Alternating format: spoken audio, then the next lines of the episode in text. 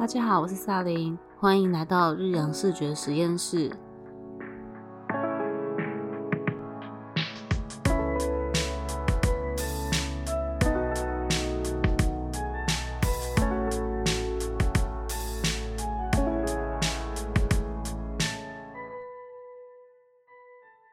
今天我们邀请到 Alec 来我们分享成为全职插画家的一些小故事跟历程。那我自己在制作访问大纲的时候，其实我自己也非常期待，因为我觉得我可以保证说这一集真的是非常的掏心掏肺。那有啦，我觉得应该是嗯，还蛮值得听的一集。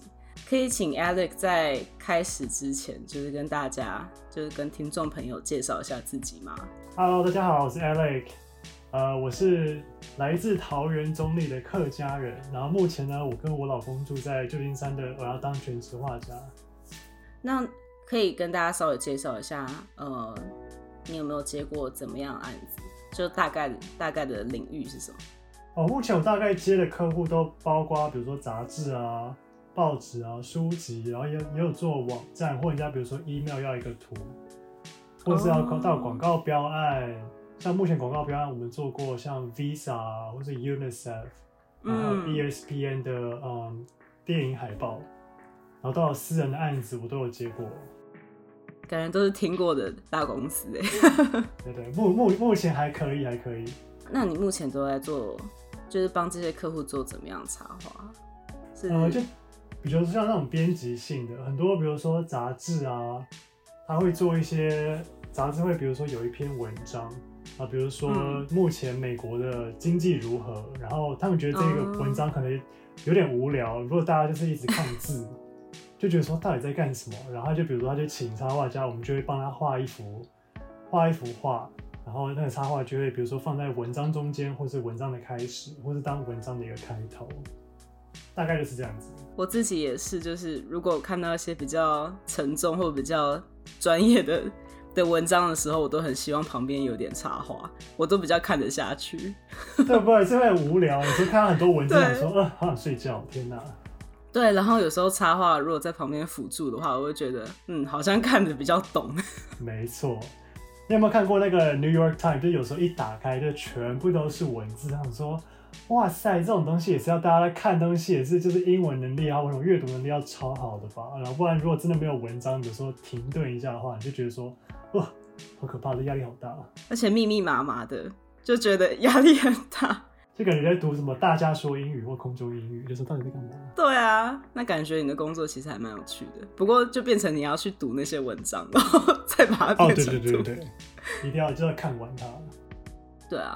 那因为今天我们就要聊说，就是你成为全职插画家的整个历程嘛。因为其实其实大家觉得说，哦，可能我今天想当一个自由接案的全职插画家，我就可以直接当了。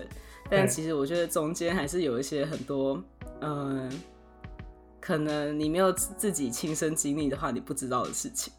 所以我就想说，今天对啊，所以想说今天可能可以就是问你一下你的一些心得。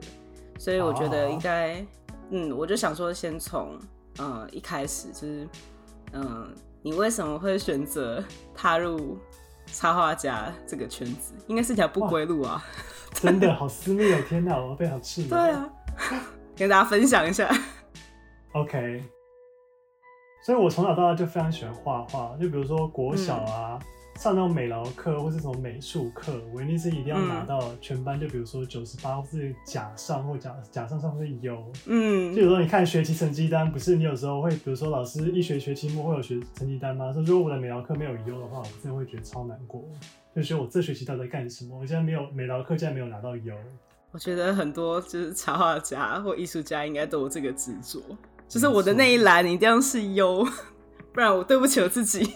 真的是很爱画画，像我以前就是我上课没事就画课本啊，然后就在画，就就比如说传纸条都会画画，或者以前写那种什么什么步步高升这种什么联络本的时候，我就喜欢画画，就比如画个小漫画给别人，我常常对画画非常有兴趣。对啊，老时代感，真的。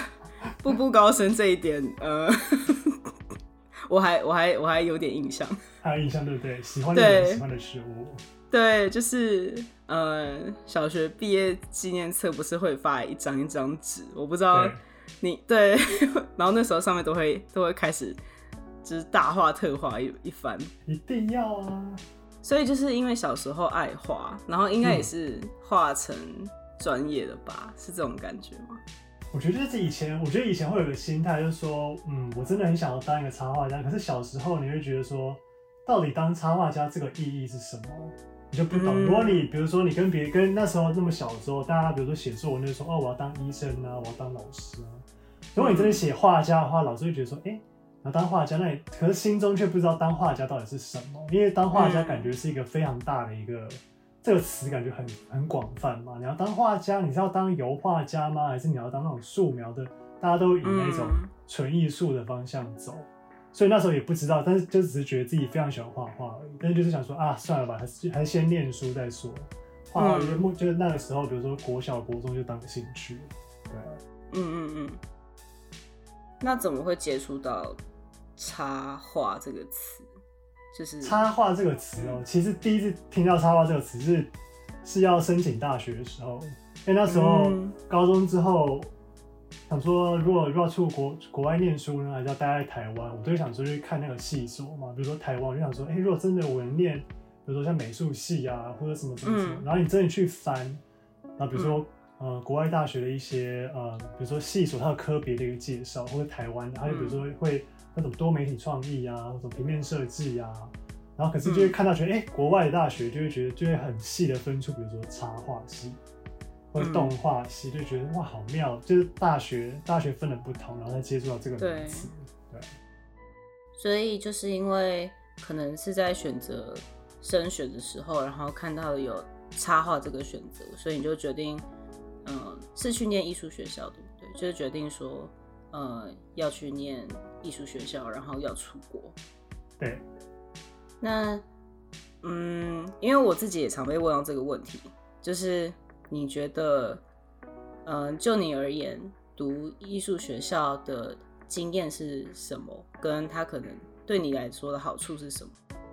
好处我是觉得，因为我是一个我我国中或高中我没有读过美术班嘛，所以我是那种基础底是几乎是零，我就只是喜欢自己乱画而已，就觉得说我想画什么就 copy，然后就画什么东西，我也没有特别说哦我要怎么素描啊，那个人脸要怎么画啊，人手怎么画，所以我觉得如果、如果就比如说很幸运的，就是像我，就是家里还 OK，就可以把我送出国念书。如果念到艺术大学或者什么的，通常学费比较贵嘛。我觉得如果念艺术大学好处就是，比如说他会把你的基础打得很扎实，嗯对啊，所以当你的基础、你的底打得很好的时候，比如说你以后，比如说你发挥自己，我发挥自己的风格的时候，我觉得很自由地展现，因为那些很基础的底跟技巧就可以运用在你的以后的作品集里面。所以我觉得这个是好处，但坏处就是这样的，就是真他妈的贵，超贵，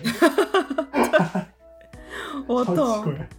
那你应该对啊，你应该有碰过这种问题吧？就是说，嗯、很多人听到你说，哦，第一个你是读艺术学校，然后第二个你选择出国，嗯，然后大家应该都会觉得，就是你家应该状况很好吧，所以你才可以这样子追梦。那你要不要跟大家分享一下，呃，你自己是怎么想的关于这一点？好，就我出我一开始出国，我真的不是不是说就是哦，觉得说我家很有钱或什么什么就想出国。我觉得我一开始会有出国第一个出国念书的立即的一个想法，是因为我国中的时候去念在桃园念了一间非常有名，就是会打死人的私立中学。那个私立中学就是很传统那种，比如说有高职部啊、高中部啊，而且附属国中部这样子。那时候国中部就有这一到七个班，啊，那个时候就是我们每天就是进到学校就是不断的考试跟念书，就早上七点半我们就进学校，然后就开始一直念念念念念念，然后每天考试小考怎么听写。但是我们最重点最可怕的就是我们就是不管考什么就会打得很惨，哈，对啊，这天很恐怖，我觉得对啊，对啊，我们就是那时候体罚的真的是非常的惨，就是每天回家都是觉得说，哦，手会打得非常痛。因为就比如说，你有没有那一种，就是班上成绩很好的老师就说，哦，你的标准是九十五分，那如果你少一分打一下，或是你的标准是八十分，少一分打一下，就是不管怎样都得打，就是。没错，就是一定被打超惨，因为好可怜我的哦。个性就是那一种非常，就是非常就是对自己成绩很执着的，所以老师就会说，哦，那你的标准是九十五分，可是有时候你考了九十四或九十三，然后老师又把爱的小手拿出来伺候。好好没有办法想象哦。对啊，所以那时候我三年的，我那时候精神压力超大，真的，嗯真的有时候觉得一一一度就是国三的时候，我们就是国三一到日都要去学校念书，就是因为要拼高中，然后我们就是对啊，而且我们重点是我们不能起来椅子，除非老师说哦，第一排同学可以上厕所，你才能上，你才上厕所，不然你是不能动。连厕所都不行哦。是不是很可怕？我那时候就是我我跟我爸妈讲的时候，我爸妈说你为什么到国三来跟我讲这种状况，在学校你干嘛还念？嗯可那时候不知道，就是年轻嘛，所以嗯那时候就觉得说啊，赶快把三年撑完吧，真的超痛苦的。嗯然后可是我又是那一种非常的，就是反抗，我觉得很内心就是很很反抗，说干我好想要走，我好想怎么办？然后结果我就萌生想说，我一定要逃出这个升学考试的一个教育制度中。哦，了解。对啊，对啊，所以我我高中的时候，就比如说我在我在看大家说英语，我就看到呃交换学生的一个一个广告说，哦，那我要申请，我要先试着比如说嗯出国一年，然后当交换学生，看看国外怎么样，然后我就申请到，然后就去当交换学生一年，然后就萌生了出国的念头。嗯，感觉就是在那个压力之下看到那个广告，应该瞬间就是说我要去。对啊，我真的真的是三年被打的超惨的。萨雷应该没有，你们学校应该没有体罚吧？以前，嗯，对我我懂那种升学制度的的压力，有时候是嗯可能我们虽然没有体罚，但我觉得精神压力应该也是蛮大的，就各各种的精神压力啊。然后如果嗯，我们可能会有也是差不多的感觉吧，就是嗯，如果你的专长不是不是这个升学主义里面被看好的，通常会有一点点被放弃的感觉。我我的我的对对对，所以所以那时候嗯，我能我能理解，就是说想要找到一个自己可以发挥的舞台的感觉啊。真的，所以我就是那时候真的是，哎，过得真的三年真的过得很苦。我想说，为什么我被打成这样子？对啊，哎、我这样我这样讲会不会桃园教育部来找我们说，哎、怎么会这样子？你为什么要爆我们料？天哪，不会吧？应该不会吧？讲讲太真实。对，太嗯真实了。后来，所以你就决定说，啊、你要出国看看，然后，所以应该是还蛮喜欢的吧，所以你就后来决定，嗯，就出国念书，然后，呃，就到一间艺术大学，然后去实现自己的梦想。那你觉得在读这个艺术大学的过程里面，你有没有什么觉得好或不好？就是一些你觉得得到很多。不过你刚刚也讲了嘛，就是说你，我我们可能可以就是，嗯，钻研更多的的技法或者是一些画画的概念。但你觉得挫折的部分呢？因为我觉得，如果对于想要出来念书的人，他们知道这些资讯可能也错。对，我觉得出国念书，因为我家里经济其实也只是只是中等而已，所以嗯。出国念书是我们家那几年就是经济负担最大的一部分，所以我觉得，嗯。在考量出国念书这一块的话，就是我觉得就是要先考量，比如说家里能给你经济资源多少，我觉得是第第一个，我你会碰到就是会碰到挫折最大的一点就是这个，所以像我们家就是我们家就是比如说呃用房子去抵押，然后借借钱，然后帮我念。啊那时候真的是非常感谢，但是我我也特别努力，因为我觉得我不是那种非常有钱的留学生，所以我就是嗯你还是要比如说打工啊，或是说然后就我会当助教啊，然后什么什么，嗯就去做找一些能开源就省钱的东西。嗯然后第二个，我觉得就是出国念书，像我今天，我去看到其实还蛮多我们的同才们，就是我觉得认真很重要，因为有时候当你遇到挫折，比如说像我，比如说家里经济比较不好的时候，你就会特别珍惜，就说如果我这一学期如果我成绩不好的话，如果真的被当的话怎么办？因为美国大学的每一学期其实是会被当的嘛，是有被当的可能，很好进，但是不是很好出来。对，所以就想说，如果我真的被当，我要再修这一门课的话，这一学期我要再多花，比如说三四千块美金去修一门课，我是疯了吗？我哪有钱啊？压力超大。对，所以就是你会相对，我觉得这也是一个，这是一个转捩点，你懂吗？就是我知道我们家的经济基础已经在借钱在让我念书了，所以我觉得我必须一定要更拿到更好的成绩，或者做一个更好的作品，而不，所以就是感就那种破釜沉舟，你没有后路可以退那种感觉，对吧？所以就还蛮幸运的，我就是顺利的毕业。嗯，感觉不管是。现实层面的，就是经济压力嘛，对，或者是说心理压力，我觉得其实都，嗯，大家要考虑清楚 再出来。真的，真的。那我觉得，呃，像刚刚提到说，嗯，呃，念完艺术大学之后，你有没有什么想跟大家分享的？就是说，呃，接下来因为。大家不都说毕业等于失业吗？就是说，毕毕业之后，就是你是怎么开始慢慢进入全职？因为就我所知，你你应该不是直接就是卷起袖子直接是来把全职。哦，没有没有。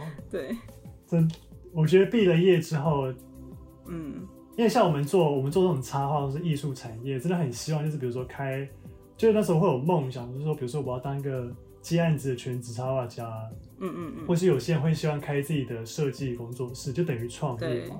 可是我觉得创业没有经验的话，我会觉得很难。受，而且那时候其实真的也是要开始自己赚钱或什么的。嗯，所以我觉得对我来说，我毕业之后，我就是开始就是比如说找工作啊，兼职的、全职的我都做。反正就是你你要先让自己活下来嘛。因为我那时候我们家就是就说，哦，你毕了业，你就必须要自己去。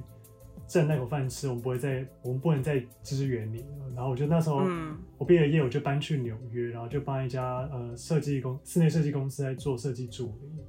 然后下了班之后，我就自己做自己的插画，嗯，然后就是边存钱，然后边活下来。然后就是反正然后插画东西，我就自己一边做。但是那时候大部分时间还是在赚钱或存钱，对吧？因为我觉得真的经济稳定很重要，所以就是。我觉得真的是看大家的能力。那如如果我的话，我会觉得说回就是一定要先活下来，跟呃摄取经验是最重要的。对啊，而且在美国的生活费呢，真的也是还蛮惊人的。真的，我觉得就像你就像你说的啦，就是因为梦想也不能完全当饭吃，就总要有一点基础，然后才能去去完成自己想要做的事情。没错，对，除非。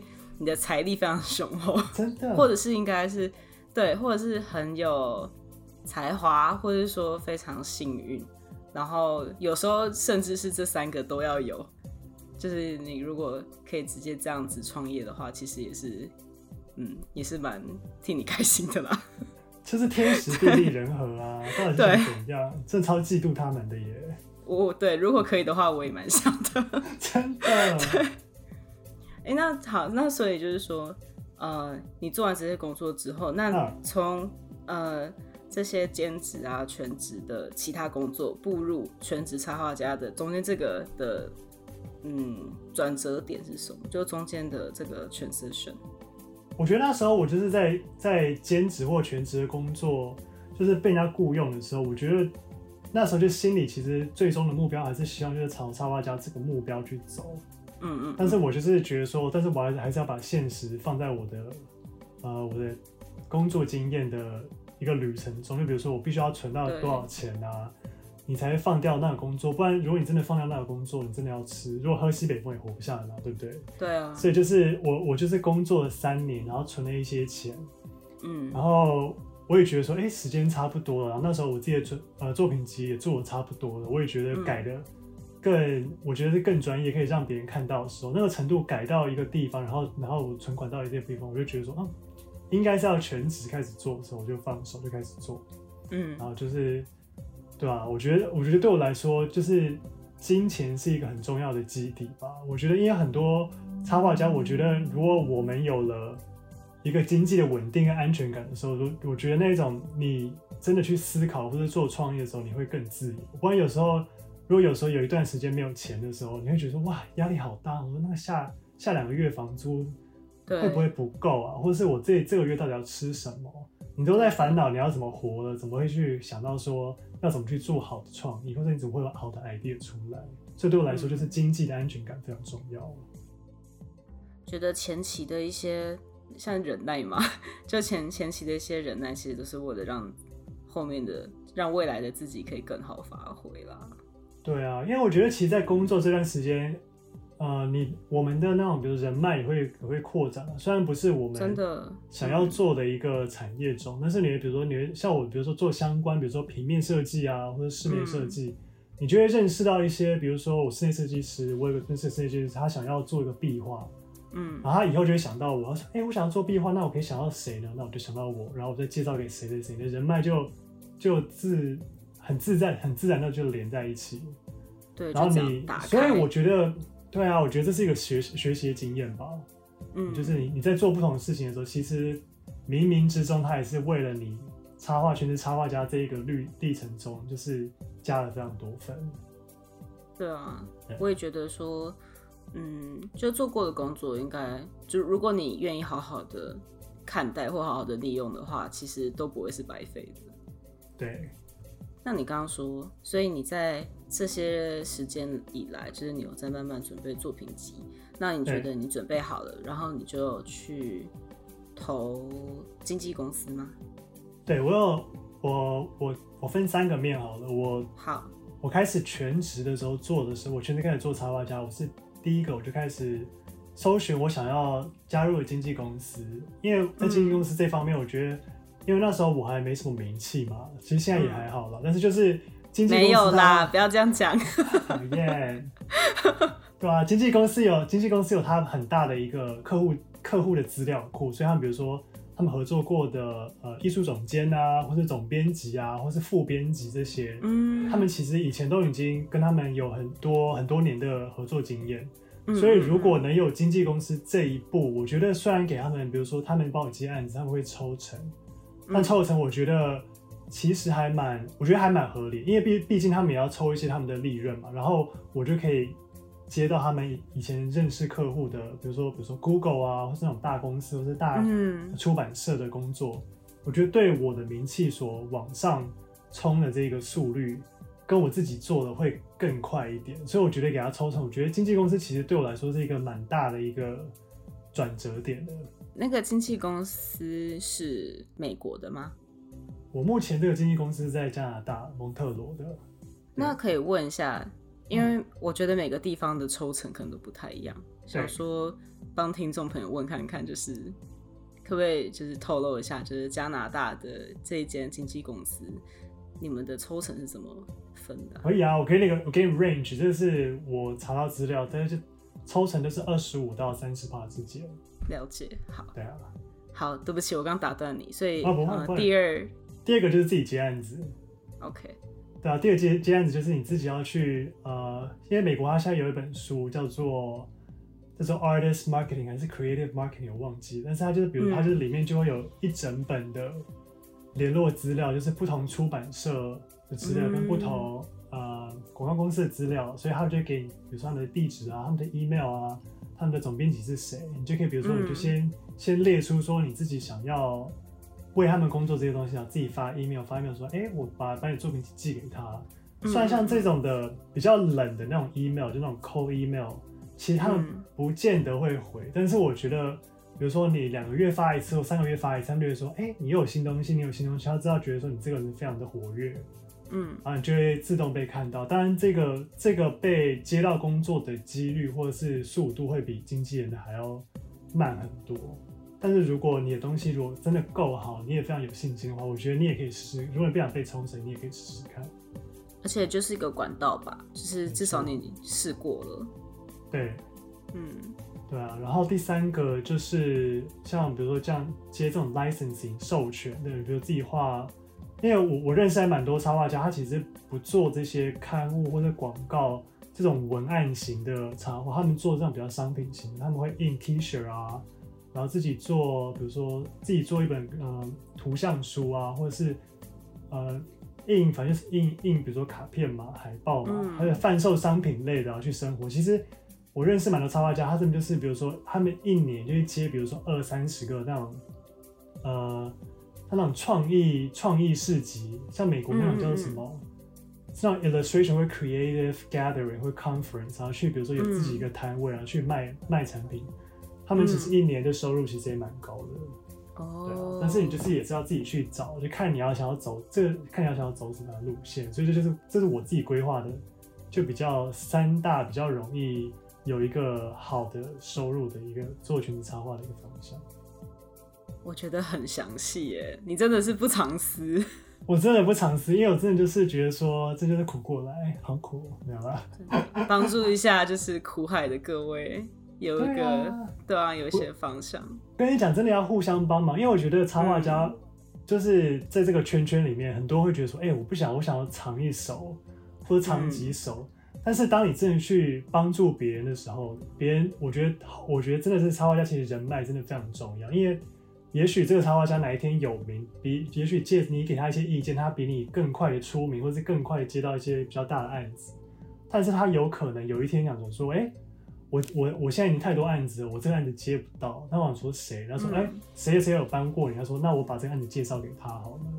所以我觉得其实就是合作跟帮助，就是你在做同业这一个的一个的一个态度，我觉得很重要，因为。如果你真的尝试，或者你真的觉得说，哎，你不想说什么时候，别人其实感觉出来。如果你真的不想帮忙，别人想说，哎，那我以后不想帮你了。所以我觉得这个圈子，如果你真的被孤立的话，对你名气或者是你各个那种名声也会被拉低。所以我觉得说，就帮就是说，大家大家就互相一手拉一手吧，对啊。嗯，而且其实我我自己觉得啦。如果一个人他真的很想要学习，或者是很想要知道一些什么的话，其实他，你就算你不讲，他也会去查。那你干嘛不让他好过一点？没错，对啊，干嘛这么小气？哎，等下，可是我们好像离题，对不起，我把他拉回。不会，不会，不会。不过刚刚我想到一个问题，就是因为。嗯，你刚刚提到，其实这样就有三方面嘛，所以代表说，其实当一个全职插画家，你如果说真的要赚钱，或真的要养活自己，其实你还是蛮多渠道的。对，那你有没有一些建议说，呃，要怎么好好利用这些渠道，或者说，呃，用什么方法，你觉得可以让你从之前走到现在这样子比较稳定的结案生？我觉得稳定哦。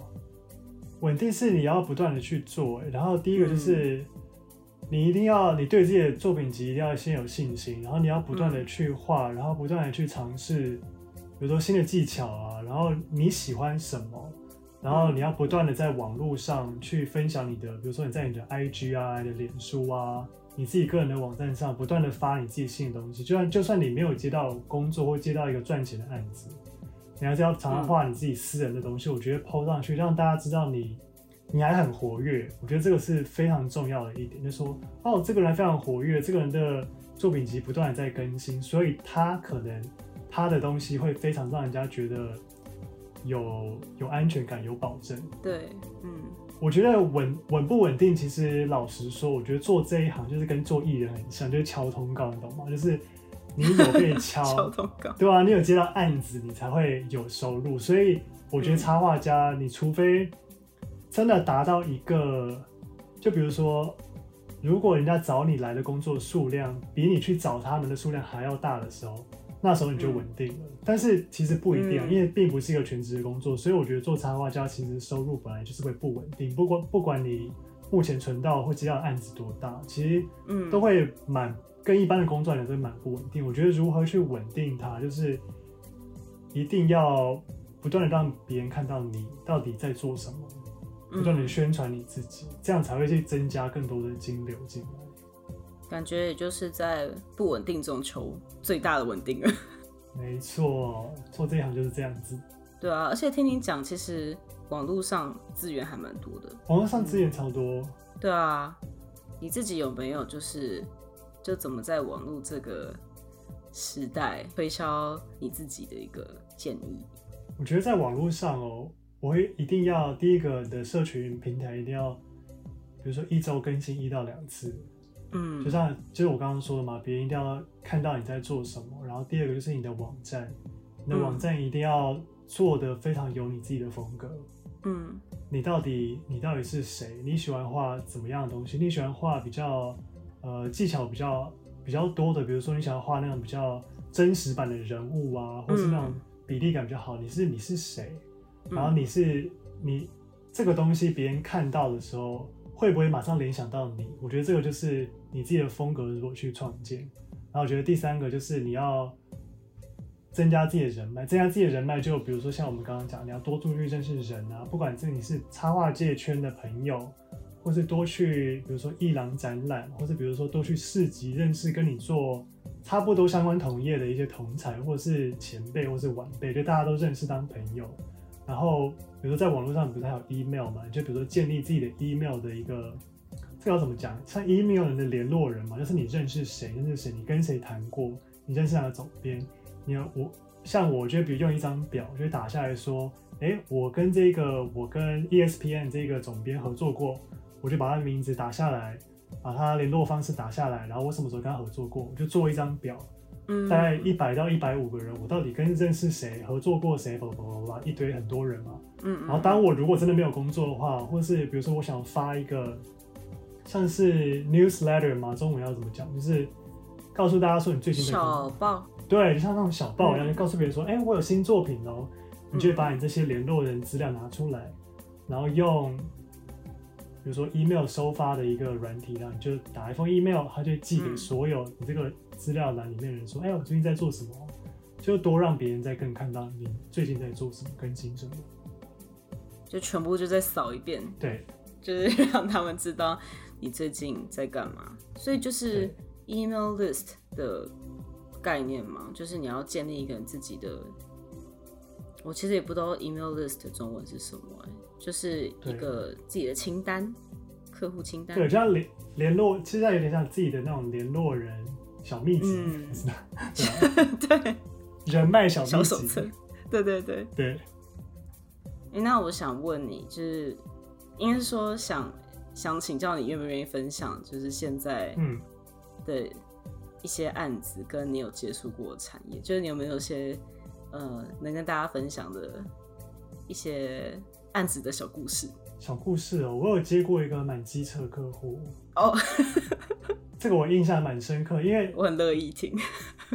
对啊，就是我其实在这个加拿大的经纪公司前，嗯，我是在一个英国的一个经纪公司，非常的烂，好，非常的 OK，就就是非常的烂。他他帮我接到唯一的工作，也是一个非常难搞的客户。啊，那个客户呢，就是因为他因为我们我第一个经纪公司，他不准我跟客户直接联络，就是不管比如说你做修改啊。你做比如说上色啊一些决定，我都要透过我的经纪人。比如说我做好修改，我丢给我经纪人，我经纪人再丢给他，就是不断的要从经纪人那样来来来去回来回去。就我那时候已经觉得已经哇心力耗非常大，怎样？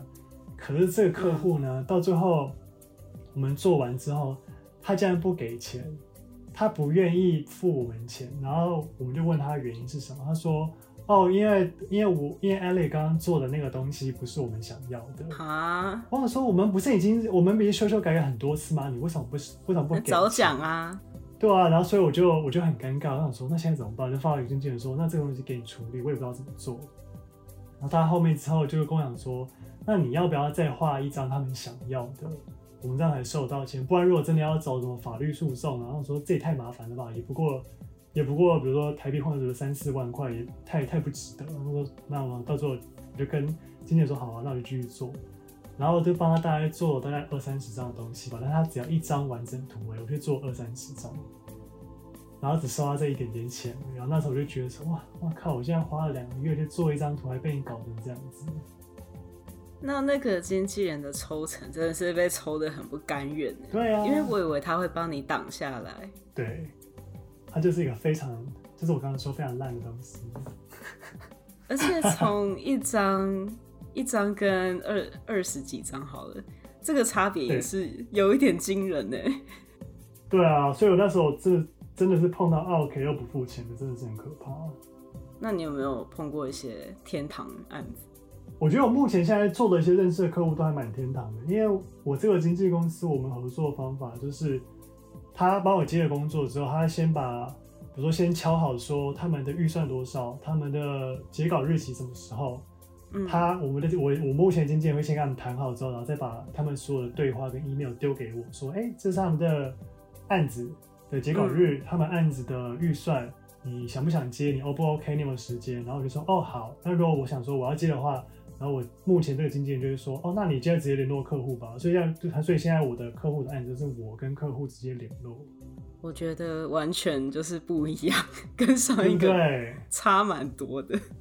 好的那种，好的，嗯，因为我觉得沟通真的很重要，因为有时候我们在如何去了解客户想要，他们想要我们帮他做什么的时候，我觉得真的是直接沟通，不管是用 email 啊或电话，如果中间少去那一方的时候，你会沟通的更快，而且你还会建立比较私人的关系，比如说我跟这个艺术总监，我们俩直接对话，嗯，他就会直接认识到我这个人，我就会直接认识到这个人。嗯也许之后我们这样子，我们的关系，这样就是说，我们刚刚人脉又建立，又多建立一个，又多建立起来了。所以，如果以后，比如说我的全职插画，我想要转方向，我想要自己做，或者我想要找别的经纪公司，或者是我想要做像我刚刚讲的，比如说像那像 licensing 这种授权的插画家的话，这个客户就会被我带走，你懂吗？就变成就变成嗯我建立我自己私人插画家专业值的一个优点，在我自己的人脉小秘籍就多了一个。真的。就虽然有一些风险，就可能说，可能是我自己也碰过，就是如果直接嗯面对客户，万一那个客户真的很，嗯，不是那么好沟通的话，就是少了经纪人帮你挡或帮你去周旋的话，虽然是蛮痛苦的，但就像你刚刚说的，如果嗯、呃就人脉而言，其实每一次都是一个很好的机会，让你可以去建立你跟他的关系。对。那我最后最后有点想请问一下，就是嗯如果现在有听众朋友，他们就是也是对全职插画家或者是说自由结案，呃，很有兴趣跟想往这方面努力的话，嗯，你有没有什么建议，或者说，嗯、就你自己的经验来讲，说你可以给他一些呃鼓励或方向吗？我觉得建议，我觉得千万不要马上离职。对，这个真的是，我这个真的也觉得非常重要，不要马上离职。嗯，就是要衡量啦。没错，我觉得做全职接案子的插画家，你要把自己想成是一个呃，在做草创公司的一个创业者对，你是在做你自己的一个 business，你懂吗？所以嗯你一定要了解自己的金流多少，自己的存款多少，嗯。这个一定要先把自己的这个底先打好，因为我觉得梦想跟草创公司的，比如说 product 或者他们做的 app 很像，嗯。你所我们创业创业家所提供的是我们的技术，嗯。但是我们然后可是别人的讨论的公司是提供他们的产品是他们的 app，所以其实这个性质创业这个性质是其实就是一模一样，所以你第一个你要考虑自己的金流，嗯然后第二个就是因为很多我们我们插画家做的这个事情是非常私人，因为都是在我们脑袋里面所转出来的东西，所以我们画出来的东西是非常的 personal，你会非常的宝贵它。嗯，所以你会有时候我我知道很多人会觉得怕被批评或什么什么的，或者怕被看到，会不会我画的不好，会怎样？不要想太多，嗯一定要对自己有信心。你画的东西，如果是你喜欢画的，你就把它画成一系列或什么，一定要放在网络上或是社群上让大家看到。嗯然后不要就是然后不断的精进自己的作品集。你喜欢画，你喜欢画人物，你喜欢画场景，你喜欢画比较情感类的东西，你就尽量的去画你喜欢的，然后一定要让一定要放在网络，或是让别人多去推荐你自己，让大家让你自己去看到。嗯，要被看到啊。，一定要被看到，因为我觉得真的，如果你不被看到的话，你只是默默在低着头自己在画你自己喜欢画的东西，其实你真的画了五年、十年都没有人会理你，因为真的也是做这一行，就是你就把自己当成一个就是会哭的小孩才有糖吃，如果你不哭的话，你就什么都没有。而且你就是一个品牌，就要把自己销出去。一定要大销特销，嗯，千万不要，千万脸皮不要太薄。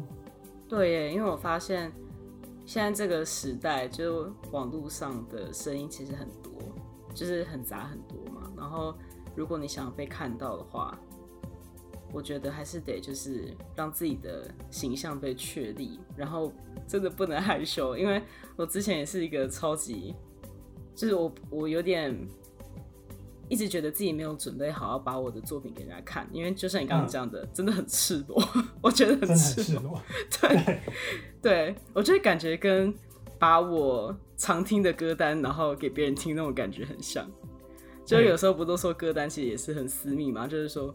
你什么时候听什么歌单这种感觉，然后我就把作品就是要摊出去给大家看的时候，我也很担心人家想说，哎，原来你是都在想这个吗，或 或什么之类的。